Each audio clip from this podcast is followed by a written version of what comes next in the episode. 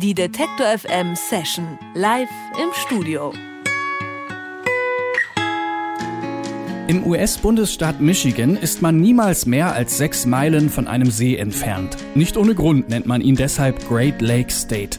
Im Bundesland Bayern ist die Seedichte nicht ganz so komfortabel, aber immerhin hat man es in München nicht weit bis ans Ufer der Isar. Hier ist die Band Young Chinese Dogs zu Hause. Und weil das neue Album vom Kontrast zwischen Natur und Stadt handelt, haben die drei Münchner es Great Lake State genannt.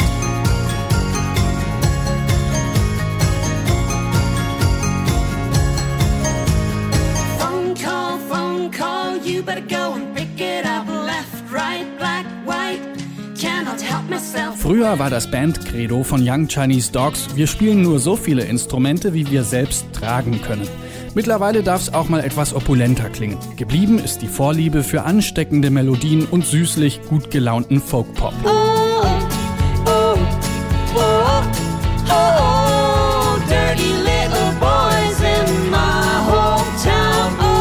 Im Oktober gehen Young Chinese Dogs auf Deutschlandtour. Es bleibt also noch genug Zeit zum Stimmeölen und für einen Besuch im Detektor FM Studio. Oh, oh, oh, oh, oh, dirty little boy. Hallo ihr drei, schön, dass ihr da seid. Hallo.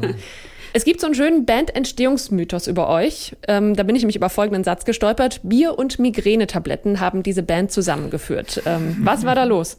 Das ist komplett richtig. Das, die Biergeschichte ist diejenige, dass Nick einen Kühlschrank backstage ausgetrunken hat und mich kennengelernt hat und die Migränetablette Das war äh, an, an dem Tag, an dem äh, wir uns getroffen haben, weil wir mal zusammen Musik machen wollten und einfach mal gucken, ob es passt und so, hatte ich einen schrecklichen Migräneanfall. Das heißt, äh, wir saßen alle bei Oliver auf der Couch und wollten eigentlich zusammen singen und äh, der Nick hatte dann zufälligerweise eine Migränetablette in der Tasche und ich dachte, gut, da bin ich richtig, die sind alle, die trinken gerne Bier und sind alle genau, genauso kränklich wie ich. Das war ein Zeichen sozusagen. genau, das war das Zeichen. Ihr wart ja schon mal bei uns und da war euer Bandcredo, wir spielen nur so viele Instrumente, wie wir selbst tragen können. Hat sich seitdem was verändert oder ist das immer noch so? Im Großen und Ganzen ähm, ist es noch immer so. Also diese, also es ist alles akustische Instrumente, auch weiterhin live. Das, äh, wir haben jetzt noch eine zweite Bassdrum dazu. Wir sind jetzt die erste Folkband der Welt wahrscheinlich mit Double Bass. ähm, genau, aber ähm, im Großen und Ganzen bleibt der, der Kerncharakter des Sounds ist einfach dieses akustische, ganz, ganz, äh, ja, wirklich so Lagerfeuerinstrumente, aber halt dann das Ganze so weit aufgerissen, dass es Rock'n'Roll am Ende werden darf, muss, kann. Ja, aber jetzt zwei Jahre später und keine Ahnung, 200 Auftritte mehr, fahren wir schon mit dem Bus und nicht mehr mit öffentlichen Verkehrsmitteln. Okay, aber den müsst ihr ja auch nicht tragen. Genau, Nee, das den stimmt. Bus müssen wir nicht tragen. Genau, aber, danach könnten wir tragen. theoretisch noch alles, jeder könnte seine Sachen tragen, bis auf den Merch, den das müssen wir dann zusammen Und die saubere Wäsche, genau. Okay. Jetzt ist ja gerade euer zweites Album rausgekommen, Great Lake State. So nennt man ja auch den US-Bundesstaat Michigan mit seinen fünf großen Seen. Das hat jetzt nur bedingt vielleicht was mit München und der Isar zu tun. Warum der Titel? Es hat tatsächlich was mit München und der, also mit München, unserer Umgebung und äh, unter anderem auch der Isar zu tun. Ähm, das ganze Great Lake State natürlich mit einem großen Augenzwinkern versehen. Also dieses Album ist jetzt kein Debüt an äh, Michigan oder gar die USA oder so.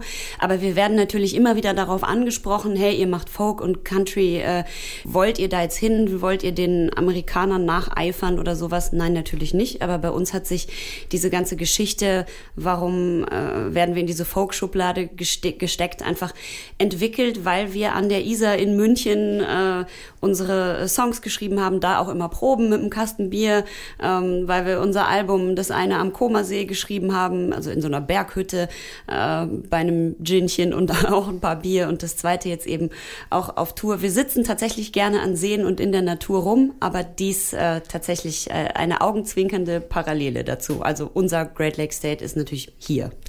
Dann wollen wir doch davon auch mal was hören. Was habt ihr dann mitgebracht? Der erste Song, den wir spielen, heißt Shouldn't Be Missing. Und äh, ja, gibt's da vielleicht auch eine Entstehungsgeschichte dazu? Gibt's da eine Erzählung? Außer Gin und Bier? Ja, also tatsächlich hast du jetzt genau den Song erwischt, bei dem Gin und Bier die äh, perfekte Entstehungsgeschichte äh, ist. Also dieser Song tatsächlich genau so entstanden, aus einer Bierlaune heraus. Das hört man, glaube ich, auch. Zur äh, ernsten Musik kommen wir dann nachher. Dann Young Chinese Dogs mit Shouldn't Be Missing.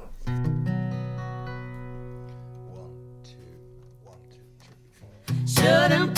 mixing the should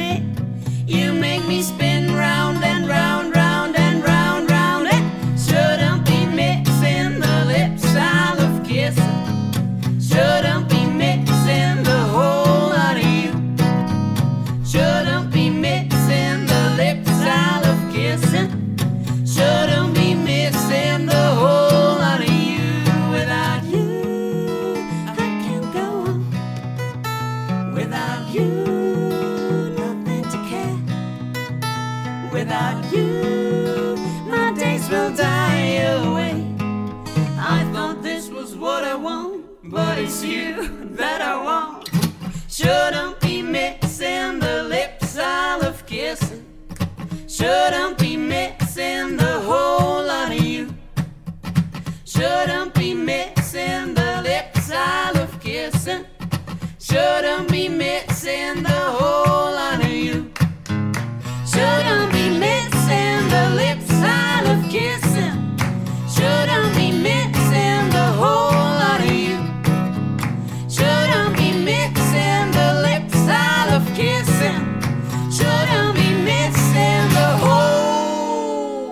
Young Chinese Dogs waren das mit Shouldn't Be Missing Live eingespielt im Detektor FM Studio. Und ähm, viele eurer neuen Songs sind ja on the road entstanden. Ihr habt die teilweise auch direkt vom Publikum ausprobiert, habe ich gelesen. Wie, wie beeinflusst das denn den Songschreibeprozess? Habt ihr auch mal Songs verworfen, die dann nicht so gut ankamen? Wir haben auch mal Songs verworfen. Ähm, Im Großen und Ganzen funktioniert das so, wenn du so einen Song vor Publikum ausprobierst, dass äh, du weißt ja, wie du den spielen willst, du spielst ihn dann und dann siehst du ja so ein bisschen, wie die Energie der Leute ist. Also wenn die dann irgendwie ausflippen und tanzen, wird der Song vielleicht auch automatisch dadurch ein bisschen schneller und energetischer, wohingegen, wenn die jetzt anfangen, sich zu umarmen und zu küssen, ähm, ich mache es jetzt sehr auf die Zwölf, ne, sehr plakativ ausgedrückt, aber dann äh, wirst du selber ja beim Singen oder beim Spielen auch ein bisschen gefühlvoller und so äh, ist das immer total gut und wichtig und cool für uns, die Songs auch vor Leuten auszuprobieren, bevor wir die einfach auf eine Platte äh, bannen und sagen, so muss der Song sein, sondern das ist einfach irgendwie so ein ganz organisches Ding, das auch mit Leuten zu machen. Und gibt's dann auch mal einen Song, der überhaupt nicht funktioniert, sagt, okay, nee, den schmeißen wir weg? Nie. Nein, das war gelogen, natürlich. Es gibt eher Songs, die sich entwickeln, würde ich sagen. Also ähm, du kriegst halt Feedback zu dem, was du da machst und dann entscheidest du irgendwann, ob das eher so die ruhigere oder doch eher die schnellere Richtung wird für den Song. Mhm. Nochmal zum Stichwort On the Road. Ihr habt in den letzten Jahren ja ganz viel live gespielt, über 300 Auftritte in vier Jahren. Wart in Irland auf Tour. Gibt's da auch so Momente, wo man sagt, okay, jetzt reicht's, jetzt ist Schluss oder geht's irgendwann auch gar nicht mehr ohne? Du meinst mit Touren? Ähm, Ja. Man gewöhnt sich schon dran, aber es ist schon teilweise an manche, manche, wir machen immer einen großen Fehler, den wir jedes Mal machen. Wir freuen uns immer so auf Tour zu gehen und trinken am ersten Abend zu viel und dann sind so die drei, vier Tage danach ist dann irgendwie so, hängt einem das noch nach. Und das, wir haben uns vorgenommen, dass wir das jetzt im Oktober auf der Tour nicht machen werden, aber mal gucken, ob es funktioniert. Man hatte ja auch gewisse Muster dann, die eingespielt sind, Genau, vermute ich. genau, das ist doof. Wir versuchen das jetzt erstmalig zu durchbrechen. Also die Tage danach sind dann oft schwierig, aber ich würde jetzt nicht sagen, dass es dann reicht oder sowas. Du weißt halt, du warst doof und dann ja, musst es halt ausbaden. Aber am Abend, bevor wir auf die Bühne gehen, ist man aufgeregt. Die Leute sind da, es, es macht äh, Spaß so und dann fliegt das Kopf eigentlich auch ganz schnell weg. Und wir haben ja immer Migräne-Tabletten dabei, das ist ja auch ganz easy. Ja, es hat sich auch nichts daran geändert. Also ähm, viel Live-Spielen ist einfach ähm, großartig, weil man so ein direktes Feedback bekommt und ähm, es wird ja auch Schritt für Schritt seit zwei Jahren immer, immer größer, die Läden werden immer größer. Also von daher, nee, es ist immer, immer noch aufregend und äh, ich hoffe, es bleibt auch noch aufregend. Aufregend ist ja auch bei Birte, dass du nicht nur äh, singst, sondern auch mal im Fernsehen und Kino ab und zu zu sehen bist. Gibt es da Konflikte mit der Musik, dass man sich manchmal entscheiden muss? Ähm, bis jetzt glücklicherweise noch nicht. Man muss das natürlich timen. Aber wenn man jetzt so als Band auf Tour geht, dann sagt man ja vorher, hey, wir gehen von da bis da auf Tour. Das weiß man ja zum Glück vorher. Und ähm, dann, dann ist das halt so. Dann sind wir auch ganz, beziehungsweise ich bin dann ganz rigoros und sage, nö, dann bin ich auf Tour. Und dann kann ich da halt nichts anderes machen. Auf Tour geht's bald, aber erst im Oktober und deswegen würden wir jetzt natürlich gern noch ein Liedchen von euch hören. Ja. Es wird ein bisschen ruhiger. Und äh, wie heißt es denn? Das heißt Save the Date. Und da darf jetzt auch ein bisschen äh, geknutscht werden.